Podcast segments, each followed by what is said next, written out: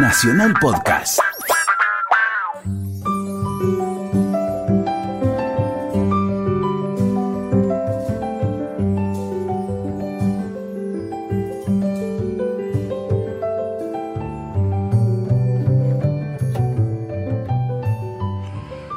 Hola, ¿qué tal? Buenas tardes. Estamos en AM870 Radio Nacional. Estamos en Resaltadores, un programa sobre libros, eh, como todos los domingos con Luciana Vázquez.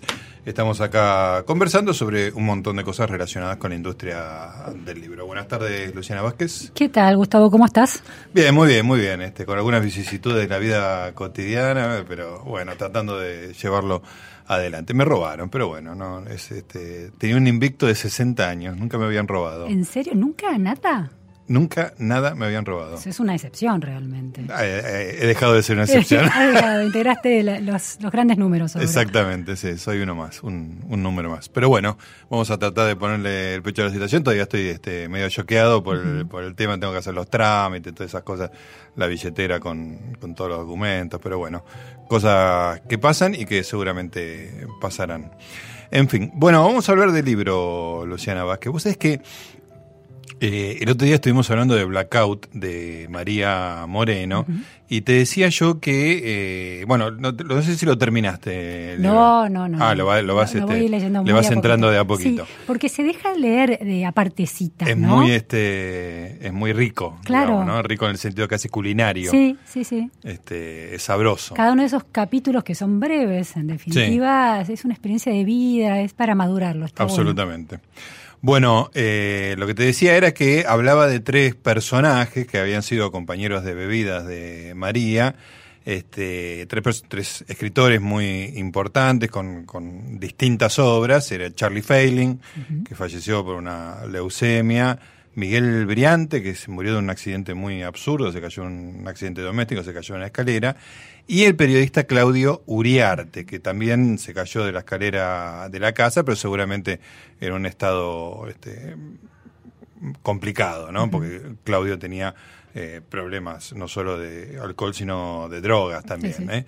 Pero bueno, habla de los tres y la verdad que lo- los, los capítulos dedicados a Claudio son muy interesantes. Claudio Iriarte fue un periodista argentino que tuve la suerte de ser su amigo, un periodo muy, muy breve. Fue periodista de internacionales en Página 12, pero fue, de alguna manera, yo lo digo este, siempre, nuestro Christopher Hitchens. ¿Por qué? Porque fue, eh, arrancó en el trotskismo y terminó en una especie de derecha rabiosa antiprogresista que este, en, el, en el mundo ese de página 12 era como una isla. Este, dicen que tenían un retrato de, no sé, de Ronald Reagan en, en el escritorio en página 12. Vos te imaginás este, el nivel de provocación que, que tenía Claudio. Pero era un personaje realmente fascinante. La mirada de, mm, de María Moreno, de su viejo amante y amigo, es, este, es piadosa e impiedosa al mismo tiempo, ¿no? Lo, lo critica por, porque dice que su ese antiprogresismo que tenía lo, lo terminó convirtiendo en una especie de, de bufón especular, digamos, ¿no? En vez de ponerse en un lugar interesante, más bien era, era como una cosa totalmente reactiva. Sí, sí, un paria del que se burlaba de alguna manera el- la- lo políticamente correcto. Exactamente. Cuando murió Claudio yo hacía bastante que no lo veía, pero me llamó la atención que los obituarios en página 12 eran realmente muy fríos, eran como que no era una persona querida, en general parecía que lo irritaba mucho hasta que unos días después Susana Biau hizo justicia y le dio la estatura que Claudio Uriarte tenía. Vos sabés que yo me crucé en la vida con Claudio Uriarte una sola vez. A ver cómo fue. Y fue en la Feria del Libro, en una Feria del Libro, debe haber sido fines de los 90 o principios de los 90, no me acuerdo, cuando Tomás Abraham lanzó la empresa de Vivir. Ajá. Un libro de Tomás. Sí, sí. Y lo presentábamos en, la, en el salón principal de la feria, que tiene como gradas, como una especie de anfiteatro. Sí. eh, Claudio Uriarte y yo. Nos Ah, había pedido a nosotros dos. Eh, y Claudio Uriarte habló durante largos minutos y no se entendió nada, pero no por la complejidad de su reflexión, sino porque no podía articular las palabras. Qué tremendo. Qué tremendo. Muy impresionante.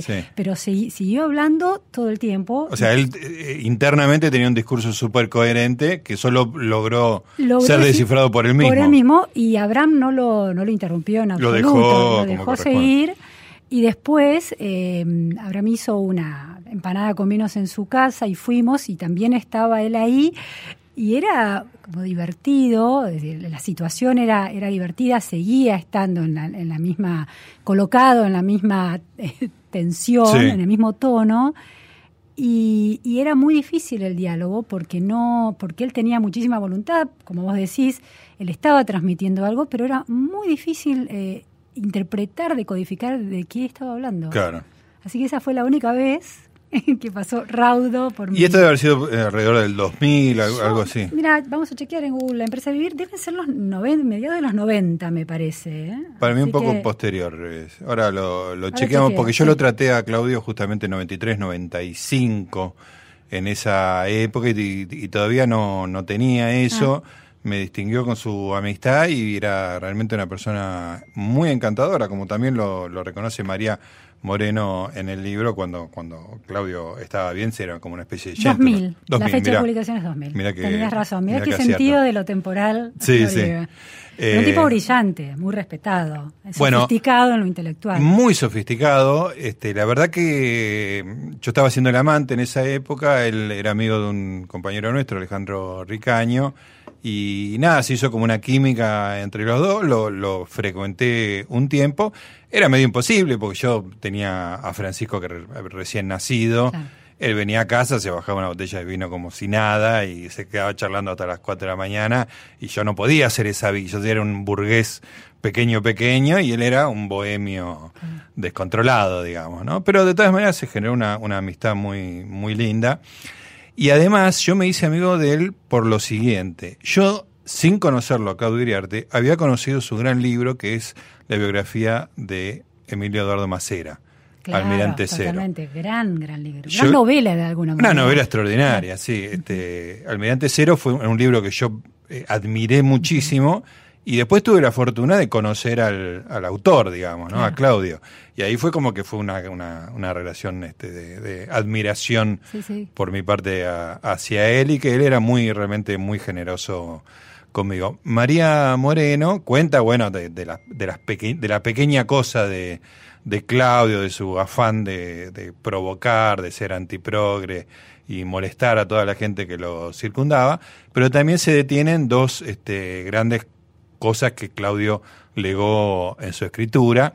Y una es, como decimos, Almirante Cero, la biografía de Emilio Eduardo Macera, del cual nos podemos quedar un ratito.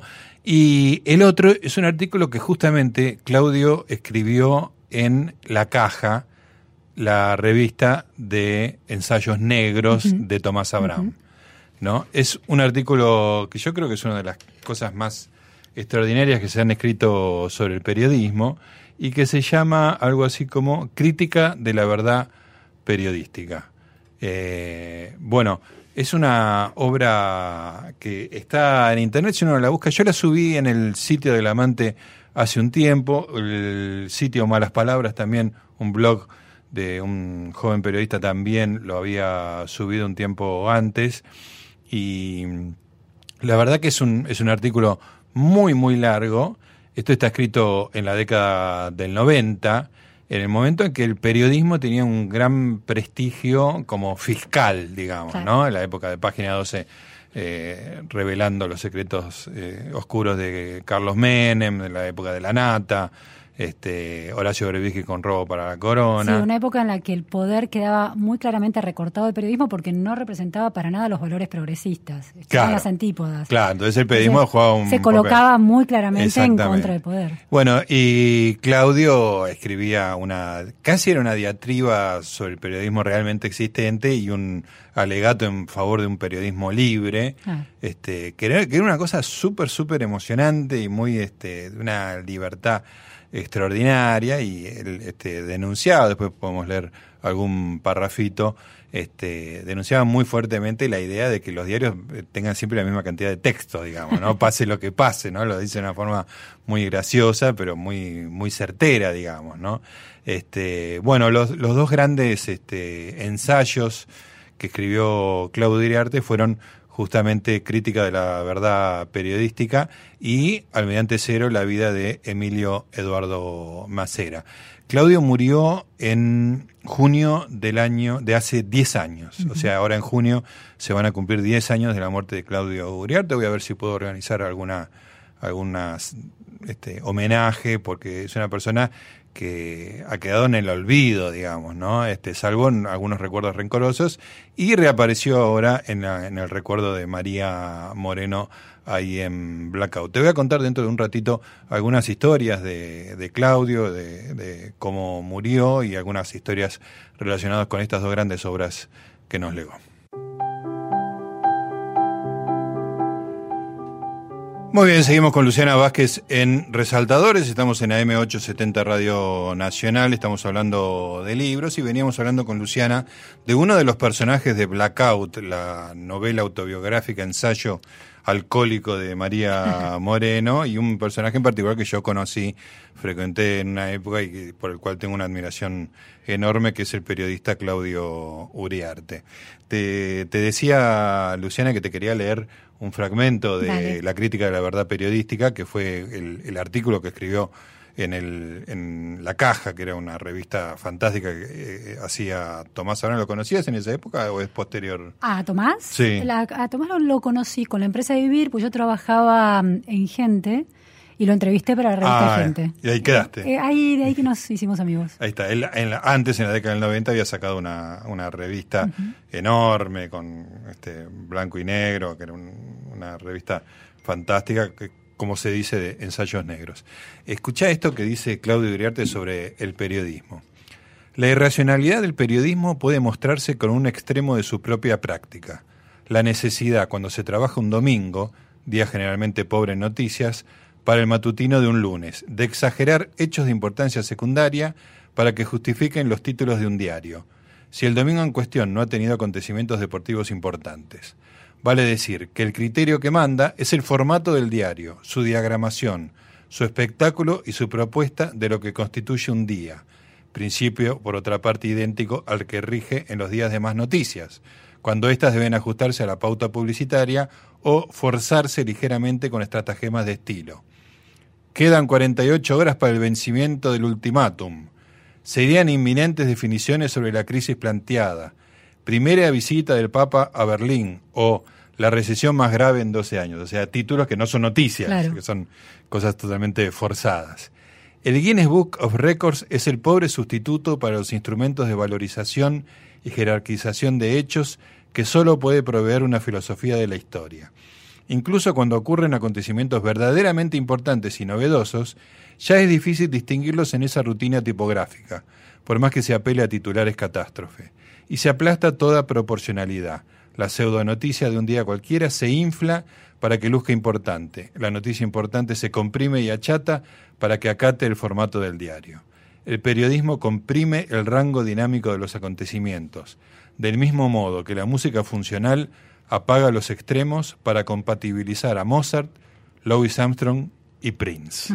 Buenísimo. Es extraordinario. Bueno, entonces así una crítica muy, muy severa y termina proponiendo un, un periodismo realmente libre que salga cuando, cuando haya noticias y que tenga la extensión que tiene que tener. La- hay una cita en, en el ensayo, la cita, el epígrafe Sí. inicial, es de Oswald Spengler de La decadencia de Occidente y dice así, un demócrata de vieja cepa no pediría hoy libertad de prensa, sino libertad respecto de la prensa. muy bueno, muy bueno, muy, muy provocativo. Bueno, con esa sí, en el momento que se glorificaba mucho la labor del periodismo, Claudio Diarte la ponía en cuestión y resistía desde su lugar antipro. Yo creo que fue como una especie de antikirchnerista Van la Letre, ¿no? Este, sí, y un solitario, ¿no? solitario total. esa operación de continuamente hacerse a un costado de cualquier eh, discurso dominante, aunque sea en un círculo muy chico, ¿no? Exactamente, porque era él era la oposición de la oposición. de la oposición, Claro, claro, claro, sí, sí, sí. Siempre la misma operación, siempre como estar saltando, viste, la, orillita para que el agua no te toque cuando vas en la playa y se acerca la orilla y saltas, bueno, es y es una tarea de construcción de la soledad, sobre todo. Muy, muy, muy terrible. Tiene que ver con una historia familiar. Eh, Claudio no conoció al padre. El padre era un, artista importante, pero que nunca lo reconoció. Él lo supo de muy grande, me lo comentó, en el momento que lo supo, me lo comentó este, quién era, porque de hecho se trataba de un director de cine. Ah, este, era una, una historia muy, muy, muy turbia. Y bueno, yo, como te decía, fui un admirador de Almirante Cero, lo compré creo que dos o tres veces, la tercera se lo pedí a la editorial. En el medio de todo eso... Eh, Era Planeta, ¿no? Eh, Espejos de la Planeta, Argentina. Espejos de la Argentina. Claro. Efectivamente. Vos sabés que mm, después de que fallece Claudio, eh, bueno, yo salí a, defenderlo de los obituarios de Página 2, escribí un par de, de cosas.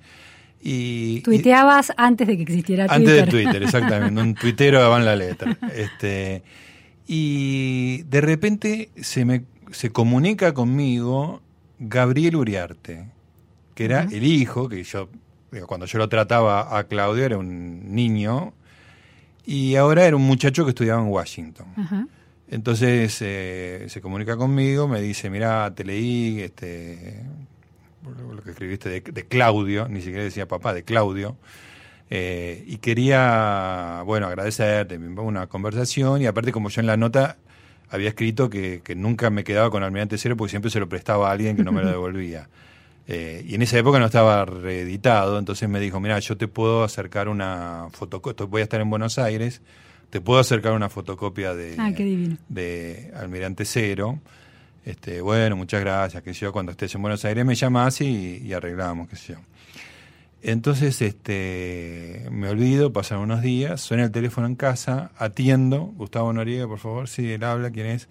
Soy Gabriel Uriarte. Ah, ¿cómo está? Hablo un rato este, con él, eh, arreglamos para vernos, y corté y me puse a llorar porque era la voz de Claudio Uriarte. Ah, era como estar hablando con Claudio. Era exactamente las mismas inflexiones, el tono de voz. Era. Impresionante. Muy impresionante. Muy impresionante. ¿Y pensaba distinto que su padre? No. Eh, es un, chico más bien liberal, digamos, recostado sobre la derecha, pero él mismo me explicó, tengo el síndrome clásico del hijo del alcohólico. ¿Cuál es? Que no toca una. es ah. extremadamente pudoroso, reservado, este, no toca una gota de alcohol, es una persona, un chico muy tímido. Este, pero es como una, una tipología de, del hijo del, del, alcohólico, digamos, ¿no? Sí, sí. Este, bueno, fue muy, muy, realmente muy, muy impresionante. Cuando, cuando Claudia estaba relacionado conmigo, en un momento de la editorial le encargan nada más y nada menos que una biografía del Che Guevara.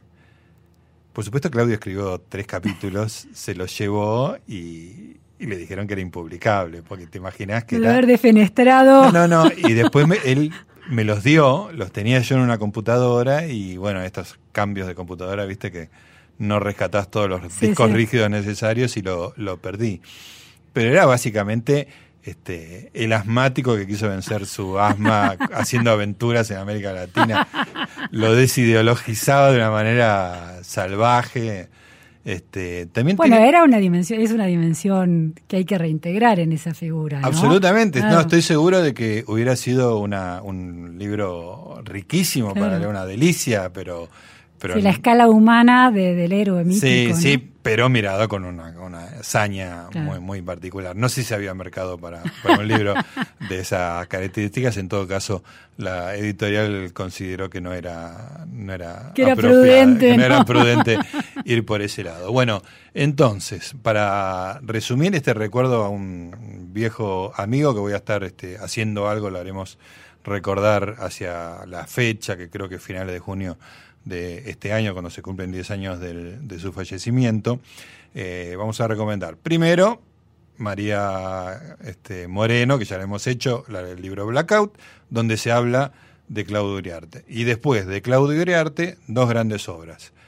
Almirante Cero, que ha sido reeditado por Planeta hace unos pocos años, de una manera bastante mezquina. ¿Por qué? Porque se reeditó cuando volvió a salir el tema de que Graciela Alfano se había acostado con Macera. Ah, muy oportunista. Muy oportunista y con una con un prólogo del editor muy mezquino, muy miserable. No lo voy a nombrar, pero eh, es, lo peor de, mm. del libro. Fue un amigo fue un amigo de Claudio y de hecho Claudio le dedica Almirante Cero a él, pero esa ese prólogo es realmente totalmente inadecuado, ¿no? una, cosa muy, muy triste. Y les recomiendo que busquen en internet eh, Crítica de la Verdad Periodística, un ensayo de Claudio Uriarte sobre periodismo. Aparece, yo ahora no lo pude buscar, pero en el. Sí, sí, está, eh, yo le acabo lo encontraste rápidamente, sí, o en malas palabras o en el amante en no, ambos. No, aparece, sí, rápidamente. Perfectamente, así que recomendamos esa lectura y recordamos con mucho, mucho cariño y comprensión a Claudio Uriarte.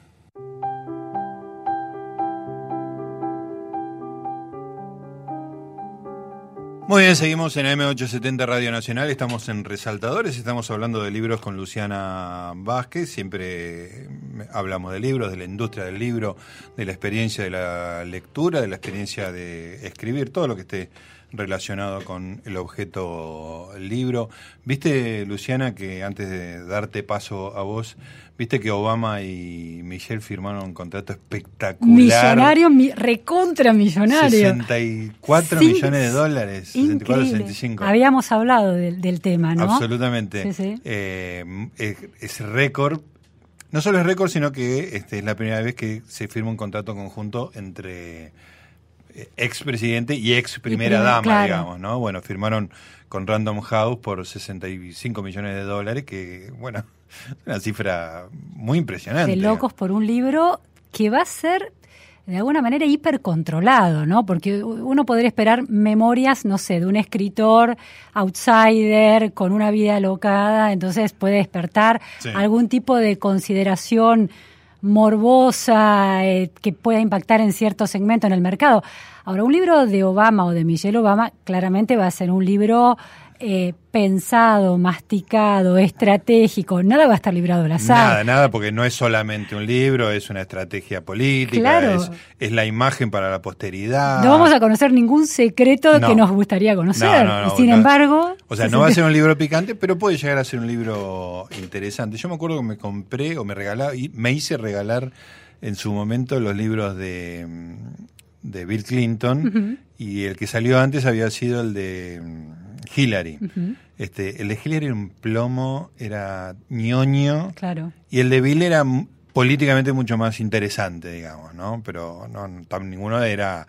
Claro, el de whisky no era este, la carne del asador. Exactamente. Entonces es muy, es muy eh, raro, interesante cómo el mercado, cómo las editoriales deciden sin duda, bueno, la curiosidad de ver qué escribió Obama es, interesante, pero digo, sabemos que no nos va a contar nada, que no quiera contar. Sí, sí, yo creo que puede llegar a ser, pueden ser, pueden ser libros interesantes, pero no, no reveladores, digamos. Claro, 65 millones de, Igual, digo, les pagan 65 millones y van a recaudar 650. Claro, obviamente, ese es el anticipo. Sí, sí, exactamente, no hay duda de que eso va a pasar. Pero bueno, estaremos alertas, ya está firmado el contrato con Random House y en la Argentina va a ser Random House la que edite el libro en español cuando, cuando eso suceda. ¿Qué tenemos, Luciana Vázquez? Mira, cada tanto vuelvo a leer algunos libros eh, voy a la repetición de lecturas, porque hay algunas lecturas que me traen una especie de refugio, no sé, es una sensación psicológica muy particular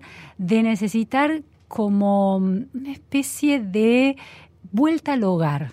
Aunque no tenga nada que ver con la historia de uno. Y una de esas autoras que suelo leer y vuelvo a leer cuando pasan los años es Jane Austen. Ah, conozco mucha gente que hace eso. Que hace lo mismo. Con Jane Austen, sí. Y vuelve a leerla, a pesar de haberla ya leído. Absolutamente. Em, pero ahora estoy leyendo otra vez Sensatez y Sentimiento. Sí.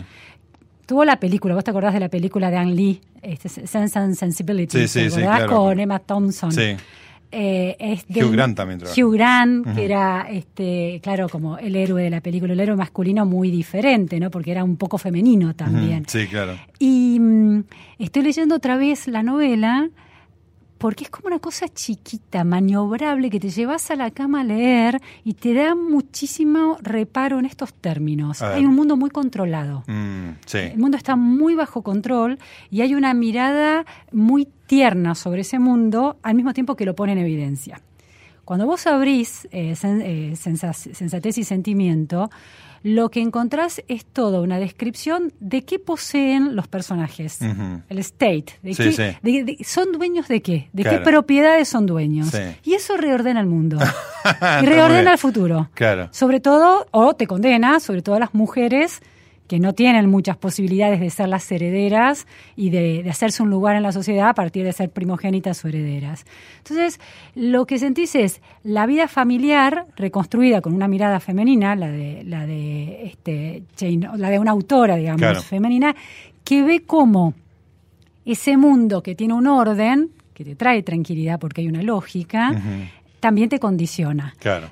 Eh, y, y también lo que ves es cómo los sentimientos, porque la novela trata de eso, de sensatez sin sentimiento, te dejas llevar por la pasión romántica, amorosa, o eh, te, mm, de alguna manera, te llamas a la prudencia y a la armonía Claro. sentimental y acept- aceptás las reglas del juego de, de la Claro, sociedad el juego entre lo que querés y lo que conviene. y de lo que conviene, pero encuentra, pero hay un sentido de felicidad en esos destinos, ¿no?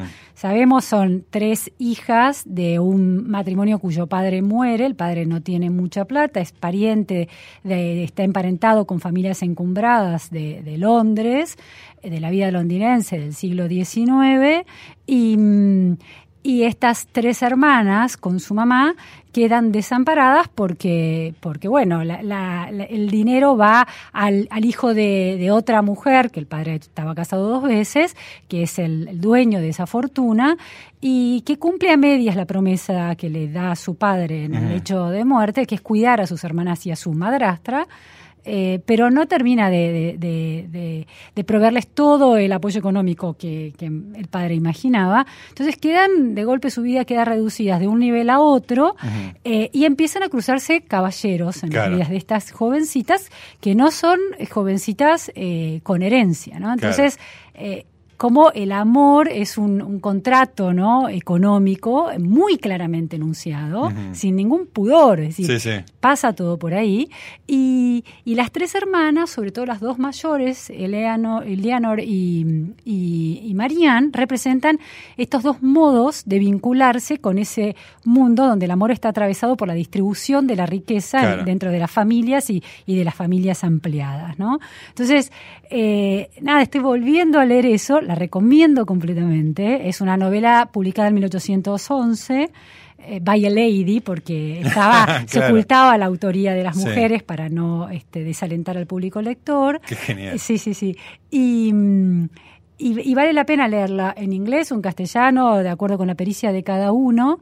Y después vale la pena también ver la película de Ang Lee de 1995, porque es buenísima. Sí, es una gran película, Es una claro. gran película, encantadora, pero muy bien, eh, de alguna manera, muy bien reproducido este, esta est- lucha estructural, eh, económico-amorosa de, de las relaciones sociales de, de ese momento. Contame bien cómo es esa sensación de confort o de, o de cuidado que te Sí. genera esa lectura. Por un lado es eso de, del mundo muy ordenado, es Sí. decir, todo termina sancionado por la por la felicidad de alguna manera en esas en estas novelas, ¿no? Sí. A pesar de que las damas eh, tienen las de perder en Sí. general en las novelas de Jane Austen.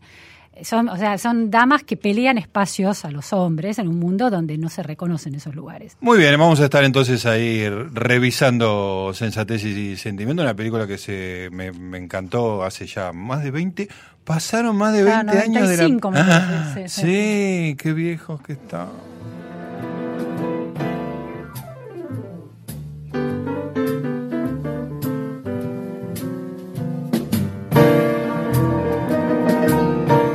Muy bien, querida Luciana, entramos en el último bloque del programa de hoy. Te quería contar una nota que estuve leyendo del, del Guardian, que tiene que ver con las ventas de los ebook y de, la, de los este, libros en papel, este, contra todos los pronósticos habidos y por haber.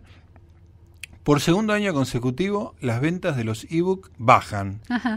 Y no solo eso, sino que las ventas de los libros en papel suben. Ah, no es que los ebooks se, eh, permanecen, digamos, el mismo nivel de venta, sino que está bajando. Bajan, bajan. Eh, los datos dicen que en, en los en, en, el Reino Unido este, se vendieron en el año 2016 360 millones de libros. Y eso quiere decir que se incrementaron en un 2%. En cantidades de libros. Libros en general, no importa la plataforma de la que vos lo bajás. Pero lo interesante del asunto es que los libros impresos subieron un 6% y los ebook bajaron un 4%. Ah, importante. Este, es muy llamativo y además, eh, si vos haces el corte por edad, uno puede pensar, bueno, está comprando más libros la gente grande y los jóvenes leen en, en digital y, Este, eso hace que crezca uno y no crezca tanto el otro, decrezca, pero en realidad baja entre los jóvenes también. ¿Y sabes por qué? ¿Por qué? Según la nota que está del, del Guardian, andás a ver si, si tienen la, la justa. este, pero lo que dicen es que el joven lee tanto en digital que necesita un descanso. Es un recreo de, de, la vida digital. Usan esa misma palabra, ah. usan la palabra recreo. Es como que están todo el día arriba de la, de la pantalla, en las redes sociales, navegando, Este, leyendo los diarios, etcétera, etcétera. Pero después la experiencia libro es como un sosiego. Y para, para que se dé el sosiego, tenés que tener el libro en la mano. El objeto material. El objeto material. Porque si no, si vos. Claro, y eso cierra perfectamente con mi experiencia personal, que es que el formato digital del libro está compitiendo con un montón de atracciones digitales que están en el mismo aparato. Si tenés... Si no tenés un Kindle que es exclusivamente de lectura, digamos, ¿no? Claro. Pero eso es difícil, digamos, ¿no? Porque siempre está que te llega el mail, que te llega, que te avisa las notificaciones, las redes sociales, o que está pasando algo y todo el mundo lo comenta, etcétera, etcétera. Entonces, el libro en papel como que te saca de la corriente digital. Claro. ¿No es cierto? Y te, te pone en un ámbito este, más siglo XX, menos siglo XXI. Claro, sí, es otra experiencia, ¿no? es, es, es, una cuestión de experiencias, no es simplemente de consumo de lectura, que eso podría ser, es un commodity, leer en definitiva es el mismo proceso, en no un importa, caso en el otro. en un caso en el otro, pero eso, la idea de te vas al sofá con una luz tenue, abrís un libro, eh, tocas el, las páginas, el ritmo que te lleva, no, no te invaden aplicaciones. Sí. Tiene, tiene una, una protección mucho, mucho mayor, que era un poco lo que decían los tradicionales, cuando aparece el, libro digital, este, los, los conservadores este, tradicionalistas decían este, eso, que, que el libro tenía una superioridad. Yo en ese momento abogaba por el libro digital y ahora entiendo que tienen, tenían razón, digamos, ¿no? Pero está bien la convivencia en todo caso. Yo adoro mi Kindle. Sí, soy muy fan de tu Kindle. Sí, soy muy fan porque es, eh, es, un Kindle Voyage, ¿no? Uno de los últimos, tenía uno, el primero, que era más grandecito y más incómodo. Este entra en un, en un bolsito muy chico, es súper transportable y me llevo, es como una, una, sensación de caracol, me llevo a mi casa conmigo. Claro. Es una sensación así. Y no te invade nada porque está solamente dedicado a libros, ¿no? a libros que uno se baja. Eh, a mí me sigue dando mucho placer. Ahora sí tiene un efecto sobre mis lecturas que es todo queda en una especie de nube eh, sin demasiada distinción. Cuando vos compras un libro físico, la tapa... Tiene una entidad propia. Tiene una entidad propia y ese autor, esa historia queda muy aislada en sí misma y muy en tu memoria, muy recortada. Cuando vos lees una novela tras otra, eh, te las bajás, la lees en una noche y otra la otra noche, el consumo es casi como estar viendo series en Netflix. Claro, claro. Hay una, cosa continua, no discreta, Exactamente, es como una especie de continuo y todos los autores se terminan pareciendo y en tu cabeza funcionan como una nube que no podés recortar muy claramente. Mm. Es muy rara la Y la discreción sirve para darle entidad a cada obra en particular, digamos, ¿no? Empezaste esta, la, la metes en la biblioteca. Para darle la, huella, ¿no? Para que quede una huella en tu cabeza. Absolutamente. Ahora, hay que decir que cuando uno cuando uno escribe un libro Sí. y tiene que consultar mucha literatura, Sí. consultar digital es lo mejor que te puede pasar en la vida. Sí. Te cambia los tiempos de una manera increíble, ¿no? Porque vas a- con el buscador, Claro. buscas cualquier cosa. bajás lo que querés. Absolutamente, Sí, sí, digo, ese te, te- te facilita las cosas de una manera extraordinaria. De hecho, no sé cómo hacían antes. No, tal cual. Sin computadoras, escribir a máquina. Sí. Y vos sabés que hace, tuve, hace poco tuve la, la siguiente experiencia que fue, me robaron el, el iPad, digamos, ¿no? Este, y lo, lo que más lamenté del iPad es que tenía metido como 350 libros Ah, ahí, que hasta que no tengo un nuevo iPad no sé si voy a recuperar esa nube, no sé, no sé en qué estado va a estar, digamos, ¿no?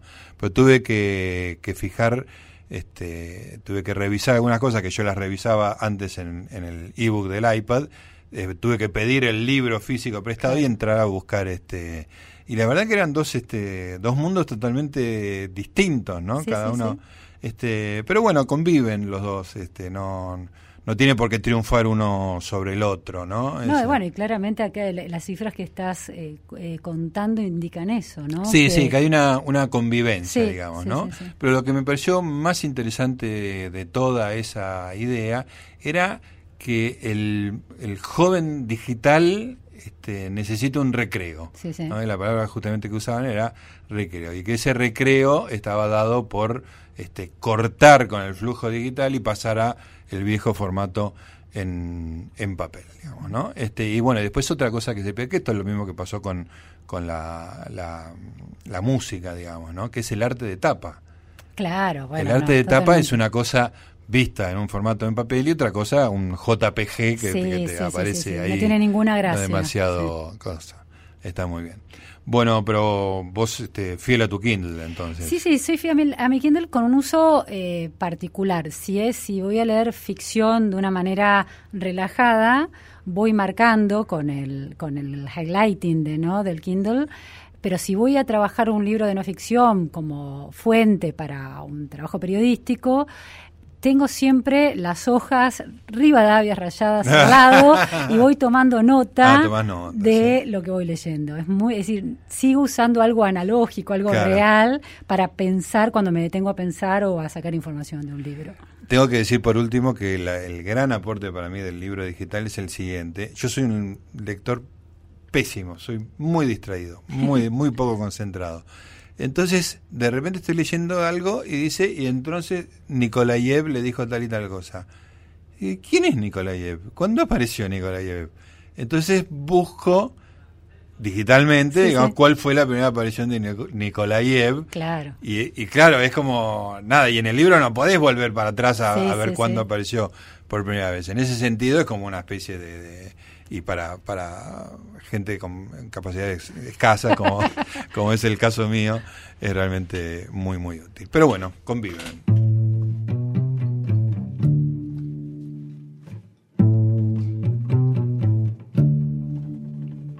Muy bien, señores, nos empezamos a despedir. Va terminando la tarde del domingo para nosotros. Estuvimos haciendo resaltadores. Saludamos a Santiago Pfeiffer, nuestro productor, que está ahí siempre atento cubriendo nuestros baches personales, que no, no son pocos, la, la verdad. Así que estamos muy agradecidos. Martín, el operador de esta tarde, ¿no es cierto? No, Matías. Matías, por eso, Martín, Martín. Quien dice Martín, dice Matías prácticamente lo mismo. Bueno, este, un- una tarde con algunos furcios hemos este, metido también el del operador. Bueno, les recuerdo que además de escucharnos acá en AM870 Radio Nacional, ustedes tienen los podcasts de Radio Nacional que está preparando el gran Diego Mins y que usa a nuestro programa como uno de sus insumos y que nosotros además tenemos nuestra página que es el Tumblr de Resaltadores. Ustedes ponen Resaltadores Tumblr y Tumblr, este, qué difícil que es ponerlo siempre, ¿no? Pero van a encontrar ahí todos los eh, programas que hicimos hasta ahora, ¿eh? Así que pueden escuchar entrevistas Está que ya hicimos, las entrevistas a Martín Cohen, a a, ¿cómo se llama? Mariana Enríquez, la que hicimos sobre el libro de Salvador Benedra, después las charlas entre nosotros, todo eso, la historia de resaltadores ahí en el Tumblr. Y bueno, nos reencontraremos entonces el próximo domingo, como siempre, a las 4 de la tarde. Señora Luciana Vázquez, Le deseo un buen resto de domingo para usted. Lo mismo para vos, Gustavo. ¿eh? Bueno, querida, muchas gracias. Nos estamos reencontrando entonces el próximo domingo a las 4 de la tarde acá en AM870 Radio Nacional para hacer resaltadores. Chau.